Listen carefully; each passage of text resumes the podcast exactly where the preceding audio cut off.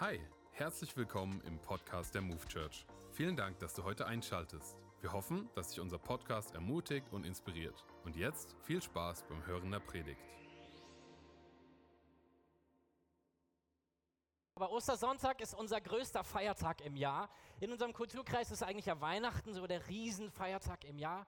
Von unserem Glauben her ist eigentlich Ostersonntag der größte Feiertag, den wir feiern können, weil er der Beweis dafür ist, dass unser Gott auferstanden ist, er lebt, er ist real, er ist erfahrbar. Und weißt du, wer auch ein Beweis dafür ist? Du. Du bist ein Beweis dafür mit deinem Leben, dem, was er in deinem Leben getan hat.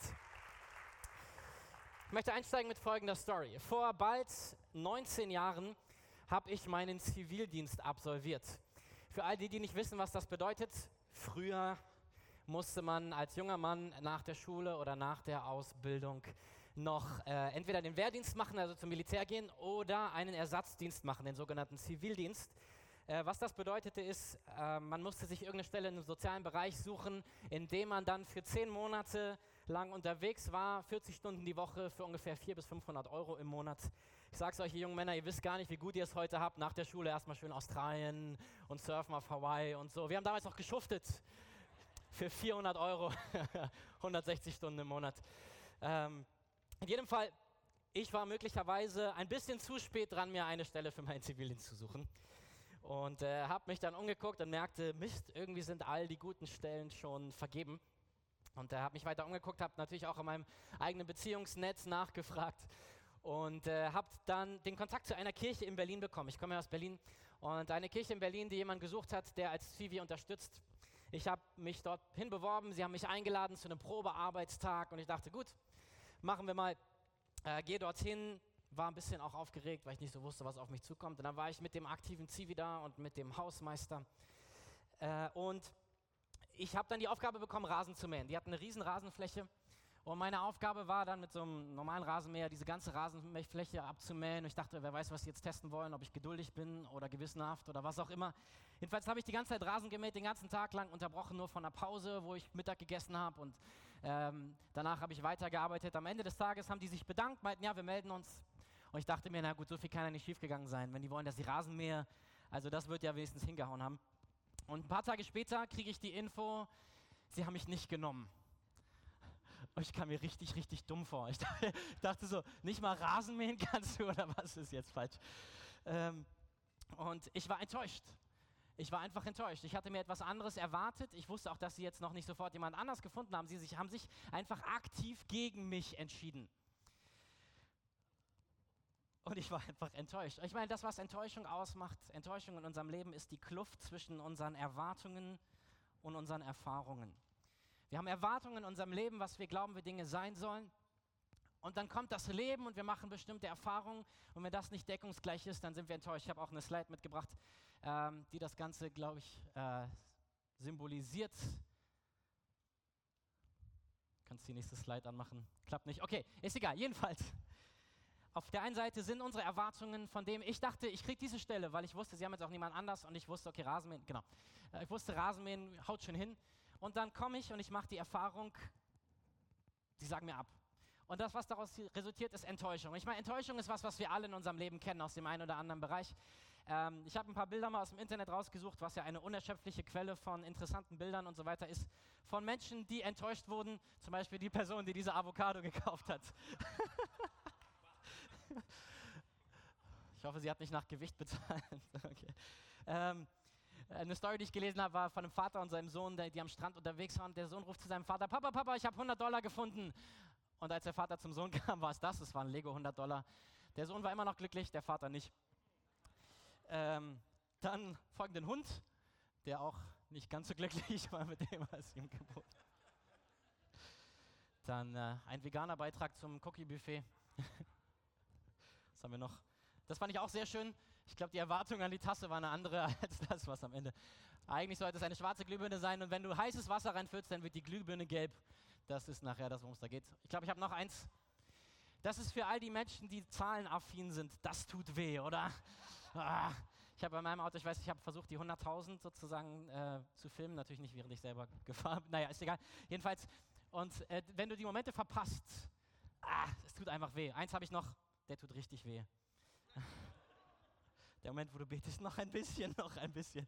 Okay, Enttäuschung ist die Kluft zwischen unserer Erwartung und unserer Erfahrung. Und wir alle erleben Enttäuschung in unserem Leben. Wir werden von Menschen enttäuscht. Manche von uns und wahrscheinlich auch viele von uns haben sich an irgendeiner Stelle auch schon mal enttäuscht gefühlt von Gott, weil das Leben nicht so kam, wie sie es erwartet haben. Vielleicht hast du dich auf einen Traumjob beworben und du bist zur zweiten und zur dritten Bewerbungsrunde eingeladen worden und am Ende kriegst du eine E-Mail, in der steht, es hat nicht ganz gereicht. Und wenn das dann zum zweiten und zum dritten Mal passiert und es hat nicht ganz gereicht und irgendwer war wieder besser oder dann bist du enttäuscht. Vielleicht ist es dein fünfter, sechster, siebter Versuch, deinen Partner fürs Leben zu finden und du denkst, diesmal klappt es aber und ihr trefft euch und ihr datet und am Ende merkst du, das war es irgendwie wieder nicht. Oder du versuchst vielleicht mit deinem Partner schon lange Kinder zu bekommen und ihr, es klappt einfach nicht und es klappt einfach nicht und um euch herum bekommen Leute Kinder und du fragst dich, Gott, was, was soll das? Enttäuschung ist ein Teil unseres Lebens. Wir alle erleben Enttäuschung in diesem Leben und ähm, ich glaube, da sitzen wir alle im selben Boot.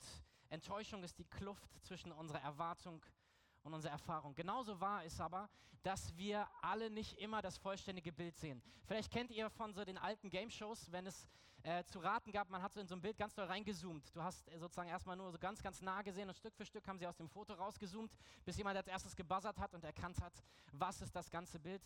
In meinem Leben und ich glaube in unserem Leben ist es manchmal genauso. Wir sind einfach zu nah an unseren Umständen dran, um das ganze Bild sehen zu können. Enttäuschung ist manchmal das Resultat davon, dass wir so sehr gefangen sind in unserem Blick für unser Leben und unsere Umstände. Dabei wäre das Gute für uns manchmal, wenn wir die Vogelperspektive, die Perspektive Gottes auf unser Leben einnehmen könnten, um zu sehen, was er sieht. Wie können wir mit Enttäuschung umgehen und was hat all das mit Ostern zu tun? Das erzähle ich uns jetzt. Wir haben jetzt ein Video. Haben wir die Story mit den Emmaus-Jüngern? Sonst. Wir haben sie? Okay, dann würde ich sagen, Clip up.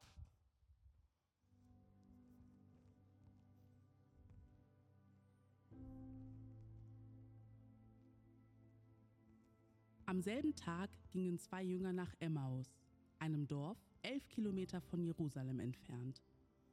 Unterwegs sprachen sie miteinander über die Ereignisse der vergangenen Tage. Während sie sich unterhielten und nachdachten, kam Jesus selbst hinzu und ging mit ihnen.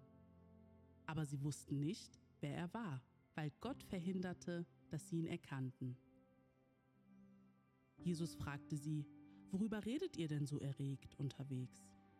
Einer von ihnen, Kleopas, sagte, du bist wohl der einzige Mensch in Jerusalem, der nicht gehört hat, was sich dort in den letzten Tagen ereignet hat.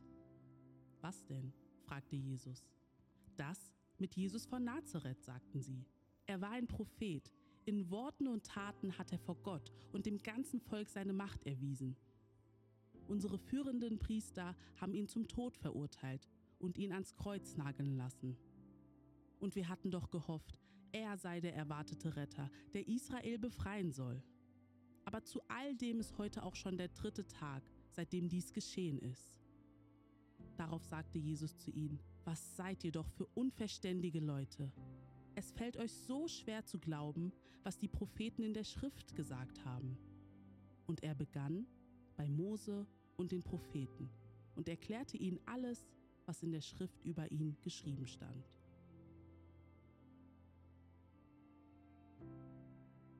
Inzwischen waren sie kurz vor Emmaus und Jesus tat so, als wolle er weitergehen. Deshalb drängten ihn die Jünger, Bleib doch über Nacht bei uns. So ging er mit ihnen ins Haus. Als Jesus sich mit ihnen zum Essen niedergelassen hatte, nahm er das Brot, dankte Gott dafür, brach es in Stücke und gab es ihnen.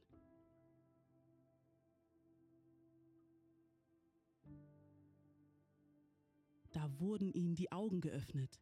Es war Jesus. Doch im selben Moment verschwand er und sie konnten ihn nicht mehr sehen.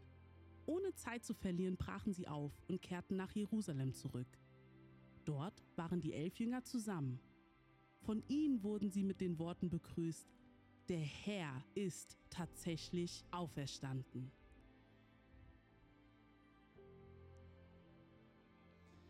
So sieht's aus. Der Herr ist tatsächlich auferstanden. Das, was in dieser Situation passiert, ist folgendes. Diese zwei Jünger, die sogenannten Emmaus-Jünger, haben Jesus irgendwann im Laufe ihres Lebens kennengelernt. Sie sind ihm begegnet, sie haben ihn irgendwo predigen sehen, er hat Wunder getan und sie sagen, wow, was ist das für ein krasser Typ. Gleichzeitig gibt es eine Erwartung in ihrem Land, nämlich Israel ist besetzt von den Römern, Feinde, die sie nicht mochten, die sie nicht ausstehen konnten, Besatzer und äh, das, was in diesem Volk als Erwartung gegoren ist über die, im Laufe der Zeit, war, dass Gott einen Retter schicken würde, der sein Volk befreien würde. Ein Volk, das Israel befreien würde von der römischen Besatzung, ein, ein Retter, der Israel besetzen, befreien würde von der römischen Besatzung, so rum. Und jemand, der möglich machen würde, wovon sie schon so lange träumen. In den alten jüdischen Schriften im Alten Testament, äh, daraus war diese Erwartung gewachsen, dass der Retter Israels kommen würde. Und als Jesus auf den Plan tritt und Kranke heilt und predigt und sich mit der Elite anlegt, da ist dann ihre Erwartung, dass er derjenige sein wird, der letztendlich Israel befreit von den Feinden. Und so folgen sie ihm nach, sie gehen mit ihm und ähm, sie sind eine Weile mit ihm unterwegs und sie merken, wow, immer mehr Menschen folgen diesem Jesus nach. Und so wächst und wächst und wächst diese Erwartung, dass sie denken, bald ist der Tag da, da werden sich all unsere Träume erfüllen. Da wird Jesus als König auf dem Thron sitzen in Jerusalem und er wird die Römer vertreiben aus unserem Land. Und endlich wird alles so sein, wie es sein soll, oder? Wer kennt das nicht aus seinem Leben? Wir haben diese festen Erwartungen, wie das Leben sein wird. Und auch wenn wir mit Jesus unterwegs sind, wir können das ja auch geistlich verpacken und sagen, ah, es wird der Tag kommen, da wird Gott mir das und das und das schenken. Und wir bauen so Erwartungen in uns auf, wie es sein wird, wenn Gott durchbricht, endlich das tut, was wir von ihm erwarten, was er tun wird und was er auch unserer Meinung nach tun sollte. Und dann kommt Karfreitag. Jesus wird verhaftet. Und vielleicht denken sich diese beiden Jünger noch, naja, Jetzt kommt ein großer, spektakulärer Prozess, in dem sich Jesus zu erkennen gibt und alle werden verstehen, dass Jesus der wahre König Israels ist. Alle werden sehen, wer Jesus wirklich ist, wozu er gesandt wurde. Dann werden die Römer vertrieben und die neue Herrschaft Gottes in Israel wird anbrechen. Das ist die Erwartung, die sie haben. Und dann wird Jesus nicht nur verhaftet, sondern statt einer Krone bekommt er eine Dornenkrone. Er wird angespuckt, er wird geschlagen, er wird als ein Verbrecher verurteilt und an ein Kreuz gehängt. Und er stirbt. Und mit ihm sterben alle ihre Hoffnungen, alle ihre Erwartungen, alle ihre Träume, alle ihre Wünsche. Alles, was sie gedacht hatten, was passieren würde, hängt tot dort am Kreuz. Und sie verstehen die Welt nicht mehr. Sie sind enttäuscht, sie sind niedergeschlagen, alle Hoffnung ist weg. Und sie versuchen irgendwie herauszufinden, was für einen Sinn das Ganze ergibt. Und zwei Tage später, am dritten Tag, hören sie auf einmal, wie Frauen kommen und sagen, das Grab ist leer, das Grab ist leer. Und Petrus kommt und sagt, das Grab ist leer, aber sie hören schon gar nicht mehr so richtig hin, weil sie so enttäuscht sind von dem, was passiert ist, dass sie Jerusalem, dem Ort ihrer Bestimmung, dem Ort all ihrer Träume, den Rücken zu kehren und weggehen. Sie gehen weg nach Hause, nach Emmaus, dort, wo sie ursprünglich herkommen. Sie, das ist ein Mann namens Kleopas und eine zweite Person, die wir mit Namen nicht kennen. Einige vermuten, dass es seine Frau war. Manche sagen, dass es Lukas war, der diesen Bericht geschrieben hat. Wie auch immer, diese beiden machen sich auf den Weg zurück nach Hause. Sie sind enttäuscht von Jesus. Sie geben auf und sie sagen, du kannst mir gestohlen bleiben. Ich glaube, dass in dieser Welt es viele Menschen gibt und ich bin manchmal mit eingeschlossen, die dasselbe tun. Wir haben eine Erwartung an das, wie Gott sein sollte, unserer Meinung nach. Und wenn das nicht ist, dann wenden wir uns enttäuscht ab. Wie viele Gespräche habe ich schon geführt mit Menschen, die enttäuscht sind? von Gott oder von seiner Kirche, von seinem Bodenpersonal und sagen, hey, wenn Kirche so ist, dann kann es Gott nicht geben oder wenn Gott so ist, dann möchte ich nicht an ihn glauben. Und so ist diese Grundfrage, was machen wir mit Enttäuschung in unserem Leben? Was, was passiert in dieser Story mit den beiden Jüngern und was können wir lernen für unser Leben? Ich glaube, dass es, wenn es um Enttäuschung in unserem Leben geht, um zwei Punkte geht. Das eine ist das, ich nenne es mal verstandesmäßige, dass wenn ich in Gesprächen merke, dass Menschen sagen, okay, das ist so viel Mist in dieser Welt gibt, ist für mich einfach eine krasse Blockade daran, an Gott zu glauben, dafür an Gott zu glauben. Vielleicht hast du so Gespräche auch schon geführt, vielleicht geht es dir selber hier. Hey, wenn du heute hier bist und du sagst, ich bin eigentlich noch so auf der Suche, ich weiß noch nicht, was ich aus all dem machen soll, aus diesem christlichen Glauben, dann sage ich willkommen, schön, dass du hier bist. Wir freuen uns, dass du an diesem Sonntag mit uns feierst. Und folgende Worte sind vielleicht besonders für dich. Wenn wir darüber nachdenken, über diese Frage, warum lässt unser Gott das Leid zu in dieser Welt? Warum gibt es so viel Schlechtes, wenn Gott gut ist? Dann möchte ich dazu ein paar Gedanken teilen. Wir können mal die nächste Slide machen mit den drei Aussagen. Das, was hinter dieser Frage steckt es ja, dass wir denken, dass drei, es drei Aussagen gibt, die nicht alle gleichzeitig wahr sein können. Die erste Aussage, die nicht wahr, äh, die erste Aussage ist Gott ist gut. Die zweite ist Gott ist allmächtig und die dritte ist es gibt Leid in der Welt. Also, warum kann das nicht gleichzeitig wahr sein? Der Gedanke ist, naja, wenn Gott gut ist, er möchte nicht, dass wir leiden, aber es gibt Leid in der Welt, dann kann Gott ja nicht allmächtig sein, sonst würde er etwas gegen das Leid in unserem Leben tun, oder? Die andere Variante wäre, okay, Gott ist allmächtig, er kann alles tun, es gibt Leid in der Welt, das heißt, er ist nicht gut, weil er scheinbar möchte, dass wir leiden. Und so ist die Frage, wie lösen wir das auf? Es gab viele intelligente Menschen schon äh, deutlich vor mir, die sich mit dieser Frage beschäftigt haben. Deswegen von ihnen zitiere ich dann nachher auch. Ich glaube ganz persönlich, dass die Frage nach dem, warum passiert Schlechtes und warum werde ich enttäuscht, kein Beweis dafür ist, dass es Gott nicht gibt, sondern eher ein Beweis dafür ist, dass es ihn gibt. Äh, und ich erkläre euch warum. Drei Punkte. Das erste, ähm, diese Aussage, die hinter dem steht, dass es Gott nicht geben kann, weil es Leid gibt, ist folgende, nämlich Böses hat keinen Sinn. Die Aussage, die dahinter steht, ist, wenn es Leid gibt, dann darf kein Leid keinen Sinn haben und dann gibt es keinen Gott. Aber wenn ich davon ausgehe, dass vielleicht Böses sogar doch einen Sinn haben könnte, widerlegt es gar nicht die Existenz Gottes. Ähm, ich möchte es mal mit einem Beispiel illustrieren. Stell dir vor, du bist campen im Sommer, okay? Geht hier jemand gerne campen? Nochmal so die Frage, wer geht gerne zelten? Jawohl, okay, ein paar. Ähm, stell dir vor, du hast dein Zelt aufgebaut und ich frage dich, gibt es in deinem Zelt einen Bernardiner? Was müsstest du machen? Du machst den Reißverschluss auf, du guckst rein, okay, kein Bernardiner drin kannst mir mit Sicherheit sagen, es ist kein Bernardiner in meinem Zelt. Wenn ich dich allerdings frage, ist eine Mücke in deinem Zelt? Dann könntest du reingucken, dich umgucken und sagen, es ist keine Mücke drin, aber abends, wenn du in deinem Schlafsack liegst und das Licht aus ist, dann hörst du. Ihr versteht, worauf ich hinaus will. Nur weil ich keinen Sinn in etwas entdecke, heißt das ja noch nicht zwingend, dass es keinen Sinn darin gibt, oder? Nur weil ich sage, Leid kann keinen Sinn haben, ist das keine objektive Aussage. Es ist mein Gefühl und meine Meinung, aber damit kein objektives Argument gegen Gott. Das zweite ist, ich kann eigentlich gar nicht sagen, ob etwas schlecht ist, ohne einen Maßstab, mit dem ich das vergleichen kann. Ähm, wenn ich sage, diese Welt ist zu schlecht, als dass es Gott geben kann, behaupte ich, es würde eine Welt geben, die besser sein könnte als diese. Das ist unbeweisbar, weil du keine Welt hast, die du mir zeigen kannst, die besser ist als diese. Du kannst sagen, ich glaube, es müsste eine Welt geben, die könnte so und so und so sein, aber es ist deine privat persönliche Meinung, wie eine Welt besser wäre, deiner Meinung nach. Es ist auch kein objektives Argument zu sagen, es kann nicht sein, dass Gott gibt. Ich könnte nämlich das Gegenteil behaupten. Und das tue ich auch. Ich glaube, dass Gott aus einer Welt, die zerstört ist durch meinen Egoismus, durch meine Selbstsucht, durch das, was wir Menschen tun, dass Gott aus dieser Welt noch das Beste macht, indem er Mensch wird, indem er an einem Kreuz stirbt und einen Weg zum Himmel zeigt.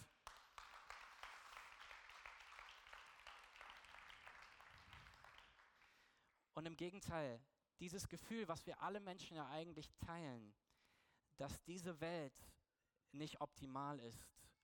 Woher sollte sie kommen, wenn wir nicht eine innere Sehnsucht, einen inneren Vergleichswert nach einer anderen Welt hätten? Aber woher haben wir den? Wir haben ihn, weil wir einen Gott haben, der das Gute ist. Und im Vergleich zu ihm ist alles andere schlecht. Und diese Sehnsucht nach dem Guten in der Welt ist die Sehnsucht nach ihm. Und das Dritte, was ich sagen möchte, ist, dass die Aussage, dass Leid keinen Sinn hat, sich auch mit meiner Erfahrungsrealität nicht deckt. Und ich glaube, es würden viele von uns auch sagen, gerade in den tiefsten Phasen unseres Lebens haben wir unseren Gott am meisten erlebt, oder? Gerade dann, wenn das Leben schwer wurde, hat er sich am stärksten gezeigt.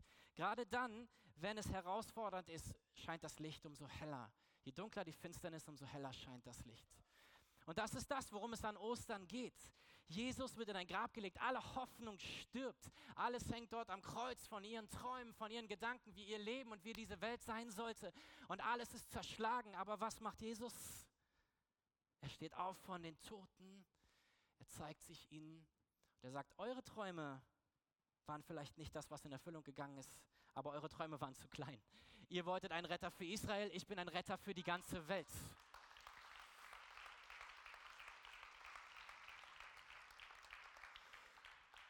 Ihr wolltet einen König für Israel, ich bin der König aller Könige. Das ist das, was wir an Ostern feiern. Manchmal sind unsere Träume, unsere Realitäten, unsere Erwartungen einfach zu klein. Und dann machen wir Erfahrungen, die sich nicht decken mit unseren Erwartungen und Enttäuschung resultiert. Aber ich möchte dir heute mit dieser Predigt so diese Frage zuwerfen, was ist, wenn Gott eigentlich doch mitten dabei ist in deiner Situation? Und wir wollen jetzt in diese Story ein bisschen weiter hineinschauen, in die Story von diesen zwei Menschen. Ähm, und äh, hineinschauen, was sie sagen. Ah ja, vorher habe ich noch ein Zitat, was ich vergessen habe. Es gab eine Frau namens Teresa von Avila, die hat im 16. Jahrhundert gelebt, eine katholische Frau. Ähm, und sie hat, von ihr wird ein Dialog berichtet, den sie mit Gott hatte. Und den habe ich sehr gefeiert, als ich den gelesen habe. Nämlich, sie hat offensichtlich ein schweres Leben gehabt. Sie hat schwere Krankheitsphasen gehabt. So wie sich das liest, hat sie wohl auch schwere Depressionen gehabt. Und dann hat sie einen, einen, einen Austausch mit Gott und beschwert sich bei ihm über ihr Leben und sagt, Gott, warum ist es so? Und Gott sagt zu ihr, so behandle ich meine Freunde. Und ihre Antwort ist, deswegen hast du so wenig. und das ist aber das, was viele Menschen fühlen, oder? Sie schauen in die Welt, sie sagen, wie kann die Welt so sein? Dann kann ich nicht an Gott glauben. Und ihr merkt schon, ich möchte natürlich auf etwas anderes hinaus. Ich glaube, dass wir an Gott glauben können. Diese zwei Jünger sind auf dem Weg weg von ihren Träumen hin nach Jerusalem und wir steigen mal ein in äh, die ersten Verse. Plötzlich kam Jesus selbst, schloss sich ihnen an und ging mit ihnen. Aber sie wussten nicht, wer er war, weil Gott verhinderte, dass sie ihn erkannten. Worüber redet ihr? fragte Jesus. Was beschäftigt euch denn so? Da blieben sie voller Traurigkeit stehen. Die zwei sind also auf dem Weg zurück nach Emmaus und für mich ist das eigentlich echt witzig und ironisch, was hier passiert. Jesus als der Auferstandene erscheint ihnen, sie erkennen ihn nicht und er fragt, warum seid ihr so traurig, was passiert? Und das Absurde ist, dass er selbst die Antwort auf die Frage ist, die er ihnen stellt. Was ist das, was in diesem Moment passiert? Folgendes passiert. Jesus stellt ihnen eine Frage, die sie ihm beantworten und sie erzählen ihm die Story, die er selber natürlich viel länger miterlebt hat. Aber mit seiner Frage will er auf etwas hinaus, nämlich, dass ihre Erwartung eine falsche war. Jesus muss manchmal erst unsere Fragen ändern, bevor er uns eine Antwort geben kann. Manchmal muss Jesus unsere Erwartungen anpassen, damit wir Enttäuschung verlieren. Manchmal kann es auch an unserer Erwartung an das Leben und an ihn und an Situationen liegen, dass wir enttäuscht werden, ohne dass irgendjemand etwas falsch gemacht hätte. Und so kommt Jesus in diese Situation hinein und er stellt ihnen diese Frage, was ist passiert? Und sie erzählen ihm die Story und sie erzählen ihm von all dem, was passiert ist. Und Jesus sagt, Leute, habt ihr nicht verstanden, wie es eigentlich sein muss? Und er beginnt ihnen die Story zu erzählen. Aber ich kann mich da hineinfühlen, auf diesen Weg weg von Jerusalem, weg von Bestimmung, den diese zwei Menschen gehen, diesen Weg und in der Enttäuschung von, ich dachte, Jesus, du würdest das tun. Ich dachte, du würdest ein Wunder tun. Ich dachte, du würdest mich heilen. Ich dachte, du hättest diesen Job für mich. Ich dachte, du hättest diesen Partner für mich. Ich dachte, du würdest dich zeigen. Aber du hast es nicht. Und sie gehen enttäuscht weg nach Hause, nach Emmaus und denken, das war's dann wohl. Und sie fragen sich, was mache ich jetzt weiter aus diesem nächsten Weg? Was mache ich mit meinem Leben? Und das Absurde ist folgendes. Während sie in dieser Enttäuschung weggehen, taucht Jesus neben ihnen auf. Ich weiß nicht, von wo er kam, von irgendwo kommt er angelaufen, beginnt sich mit ihnen zu unterhalten. Und während sie noch in ihrer Hoffnungslosigkeit feststecken, läuft die Hoffnung der Welt neben ihnen. Während sie sich machtlos fühlen, ist der Allmächtige an ihrer Seite. Noch während sie nicht weiter wissen, läuft der neben ihnen, der die, der Weg, die Wahrheit und das Leben ist.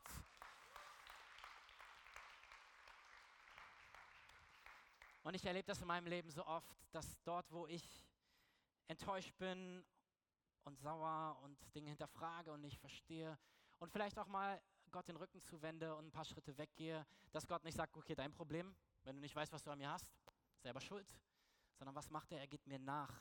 Er kommt auf den Weg, er kommt an meine Seite und er begleitet mich. Und das Erste, was er macht, ist meine Frage zu hinterfragen, zu sagen, bist du berechtigterweise enttäuscht? Und das, was er dann macht, ist dass er nicht nur an der Erwartung arbeitet, sondern auch an meiner Erfahrung. Dass er sagt, ist die Erfahrung, die du gemacht hast, wirklich so, wie du sie interpretierst? Wenn du in den Rückspiegel schaust und zurückschaust, gibt es nicht Phasen in deinem Leben, die im Rückspiegel ganz anders aussehen, als sie währenddessen aussehen, aussahen, oder? wo du im Rückspiegel siehst, Jesus war an meiner Seite, aber während du drin steckst, hast du es nicht gesehen?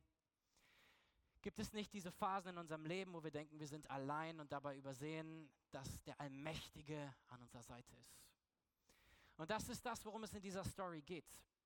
Die Menschen wenden sich enttäuscht ab von Jesus, aber Jesus bleibt an ihrer Seite. Und das möchte ich dir heute zusprechen. Hey, wenn du in der Phase bist, du bist enttäuscht von Gott oder von Menschen, vielleicht hat einer von uns dich enttäuscht, wir sind ja auch alle nicht perfekt. Hey, dann möchte ich dir sagen, Jesus ist an deiner Seite. Und nur weil du ihm den Rücken zukehrst, heißt es nicht, dass er dir den Rücken zugekehrt hat. Nur weil du Dinge nicht verstehst, heißt es nicht, dass er sie nicht versteht. Nur weil du keinen Sinn siehst, heißt es nicht, dass es keinen Sinn gibt. Er ist da, er ist bei dir, der Allmächtige, der Auferstanden ist da und er lebt.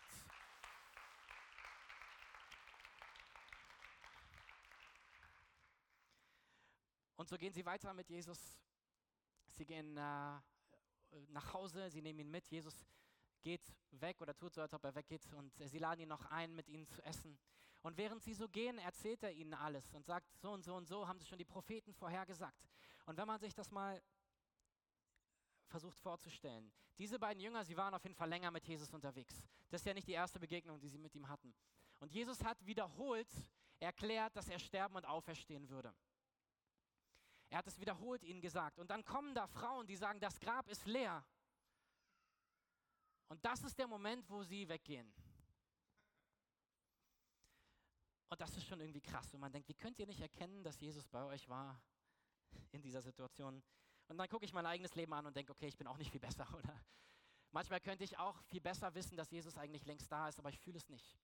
Und so können wir uns eins machen, glaube ich, mit diesen zwei Jüngern und verstehen, okay, wir sehen nicht immer alles gleich, aber das, was Jesus macht, ist, dass er ihnen unterwegs erklärt, was los ist und warum es so ist. Und ich glaube, dass es das ist, was er auch in unserem Leben macht. Ich glaube, wenn wir verstehen und beginnen darauf zu achten, nicht Jesus, warum hast du mich enttäuscht, sondern Jesus, wo bist du mitten in dieser Situation schon am Reden, dass wir dann erleben, wie er beginnt, uns Dinge zu zeigen und Dinge zu erklären und wir wachsen. Klar können wir enttäuscht ihm den Rücken zukehren und der Kirche und wem auch immer. Oder wir sagen, ich werde nicht zulassen, dass diese Erfahrung umsonst gewesen ist, sondern ich glaube, dass Gott daraus etwas Besseres macht.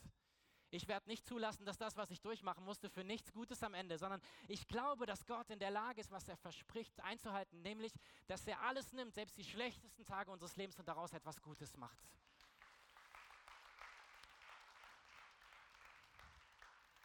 Das ist die Botschaft der Auferstehung. Unser Gott ist nicht tot. Das Grab ist leer. Unser Leben ist voller Hoffnung, voller Kraft, voller Heilung, voller Durchbruch weil der König aller Könige unser Gott ist. Hab Glauben, vertrau ihm. Vertrau ihm, dass er weiß, was er tut. Vertrau ihm, dass er eine Perspektive hat, weil das, was das Schöne ist, ist, Gott ist außerhalb von Raum und Zeit.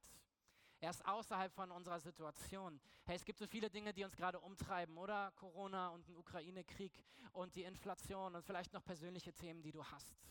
Das, was Gott macht, ist, er ist außerhalb von Raum und Zeit und er schaut in unsere Zeit hinein und er spricht sein Wort in unsere Zeit hinein. Gott hat keine Angst, er macht sich keine Sorgen, er hat immer Frieden. Und er spricht hinein, was wir hören müssen in dieser Zeit. Und er sagt, ich bin an deiner Seite, ich habe einen Plan, ich weiß, was ich tue.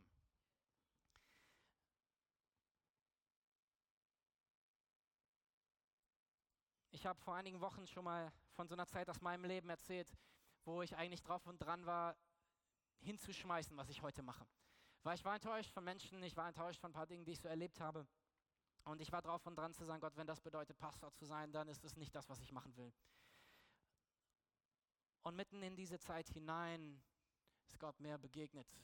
Und er hat gesagt, Stefan, ich habe dich berufen, das ist deine Aufgabe, bleib dabei. So wie Jesus auf dem Weg nach Emmaus zu den beiden Jüngern kam, ging er an meine Seite in diesem Moment und er hat gesagt, ich bin bei dir, ich habe dich berufen, ich habe dir eine Aufgabe gegeben, ich bin bei dir und es werden andere Zeiten kommen. Und es sind andere Zeiten gekommen. Das ist das, was ich dir zusprechen möchte. Jesus ist auferstanden. Wir glauben nicht an eine Ideologie, wir glauben an einen lebendigen Gott, dem du begegnen kannst. Und das ist, manchmal macht es was mit unseren Gefühlen. Klar, Enttäuschung ist auch etwas, was wir emotional fühlen. Aber gerade in den Phasen, in denen wir nicht uns danach fühlen, bei ihm zu bleiben, möchte ich dir umso mehr zurufen, bleib bei ihm. Bleib bei ihm. Such dir Hilfe, sprich mit anderen, sprech mit Freunden drüber, sprech mit uns als Pastoren darüber. Such dir Menschen, die mit dir durchgehen durch diese Phase. Such dir eine Connect-Gruppe. Ähm, es ist so gut, nicht alleine zu sein, sondern zu erleben, wie wenn wir auch Phasen durchhalten, wir umso stärker daraus herauskommen. Es mag sein, dass Gott nicht immer alle Erwartungen so erfüllt, wie ich es mir vorgestellt habe. Ich denke oft, dass er groß und spektakulär auftauchen müsste und mit einem Knall und alles auf einmal beseitigt. Aber was macht er in dieser Story? Er ist auf einmal ganz unauffällig da. Auf einmal ist er mitten auf dem Weg dabei und er beginnt so leise seine Worte hineinzusprechen. Und ähm, so, wir lesen das am Ende in, ich muss mal gucken, in welchem Vers, ähm, wo sie sagen, ah ja, Vers 32. War es uns nicht seltsam warm ums Herz, als er unterwegs mit uns sprach und uns die Schrift auslegte? Und wir merken im Rückblick, war, das waren diese Momente, da hat Jesus in unser Leben hineingesprochen. Und im Rückspiegel sehen wir es. Und ich möchte dir das zusprechen, wenn du jetzt in der Phase bist. Du bist nicht allein. Jesus ist da. Es mag nicht so spektakulär gerade sein, wie du es dir vorstellst, aber er ist dabei. Und er begleitet dich und er geht mit dir durch. Enttäuschungen sind die Kluft zwischen unseren Erwartungen und unseren Erfahrungen. Und manchmal hinterfragt Jesus unsere Erwartungen. Manchmal hilft er uns, unsere Erfahrungen neu zu interpretieren. In jedem Fall sagt er, gib mir deine Enttäuschung. Auch für sie bin ich ans Kreuz gegangen. Jesus hat mir nicht immer alles erklärt, was in meinem Leben passiert ist. Aber das muss er auch nicht, weil der Moment, wo er auftaucht auf meinem Weg nach Emmaus, ist der Moment, wo ich dann merke, dass er da ist und die Fragen werden kleiner und unwichtiger. Weil nachher geht es in diesem Leben nicht darum, dass alles für mich unmittelbar einen Sinn ergibt, jetzt schon, sondern dass ich glaube, dass jemand an meiner Seite ist, der einen Sinn aus allem macht. Diese Welt ist durchaus voller Enttäuschung. Aber wir haben einen auferstandenen König, der grenzenlos ist, der voller Macht ist, der niemals am Ende ist mit deinem Leben. Woran erkennen diese zwei ihn am Ende? Vers 30 und 31. Als sie sich hinsetzten, um zu essen, nahm er das Brot, segnete es, brach es und gab es ihnen. Da gingen ihnen die Augen auf und sie erkannten ihn, doch im selben Augenblick verschwand er. Das hier ist unser Brot von Karfreitag. Wir haben zusammen Abendmahl genommen. Und äh, wir haben gefeiert, was Jesus regelmäßig mit seinen Jüngern gemacht hat. Nämlich, er hat das Brot genommen und er hat es gebrochen. Und an Karfreitag, am, oder am Tag vor Karfreitag, ähm, an dem Abend davor, erfüllt er das mit einem neuen Inhalt. Er sagt, das ist mein Leib, der für euch gebrochen ist. Und in dem Moment, wo er das Brot bricht, erinnern sie sich und sagen, Jesus hat es doch gesagt. Er hat gesagt, mein Leib wird gebrochen werden, ich werde sterben, aber es wird zu eurem Besten sein. Das ist der Moment, wo ihnen die Augen aufgehen und sie sehen, das war Jesus, der die ganze Zeit bei uns war. Und das ist das, was wir heute auch feiern. Wo auch immer du durchgehst in deinem Leben, ich möchte dir sagen, Jesus ist der Gebrochene, er ist der Geschlagene, er ist der Gekreuzigte. Er ist der, der deinen Schmerz trägt. Er ist der, der geschlagen wurde für deine Schuld, aber auch für die Schuld, die andere dir angetan haben. Er ist der, der deine Krankheit getragen hat. Er ist der, der deine Einsamkeit und deine Enttäuschung getragen hat. Und gleichzeitig ist er der Auferstandene. Er lebt. Er ist der Gott der Hoffnung. Er ist der Gott der Liebe. Er ist der Gott der Kraft und der Vollmacht.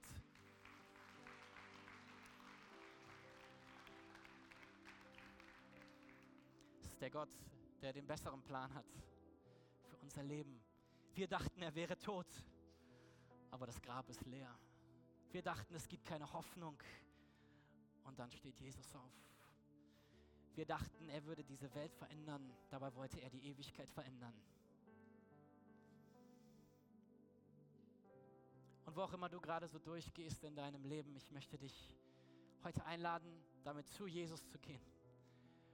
Und auch wenn du sagst, hey, meine Erwartungen und meine Erfahrungen passen nicht zusammen und ich bin enttäuscht, von Menschen, von Gott, dann möchte ich dich einladen, dass du das heute loslässt vor Gott. Und ich bitte, dass wir alle mal die Augen schließen für einen Moment, einfach so zwischen, zwischen dir und Gott. Und wenn du heute hier bist und du sagst, okay, es gibt in meinem Leben so Momente der Enttäuschung, dann möchte ich dich jetzt einladen, dass du diesen Ostersonntag nutzt, um sie vor Gott loszulassen. Und um zu sagen, Jesus, Ich lasse los und ich entscheide mich, dir neu zu vertrauen. Mach das einfach jetzt gerade so still im Inneren zum Gebet vor dir. Nimm diese Sache, die dich enttäuscht und lass sie los vor ihm.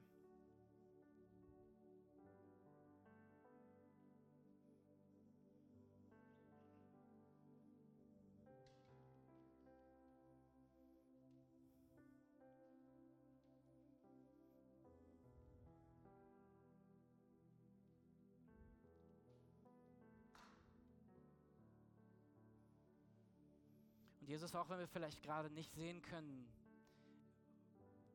wie aus dem, was wir erleben und erleben mussten, was Sinnvolles werden kann, so kommen wir zu dir als dem, als dem Höchsten, als dem Größten, als dem Auferstandenen.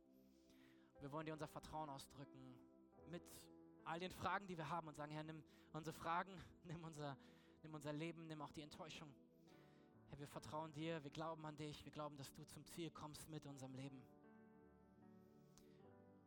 Und Jesus, ich bitte dich, dass du mit deinem Frieden hineinkommst, dort, wo Menschen einfach auch sich enttäuscht von dir abgewandt haben.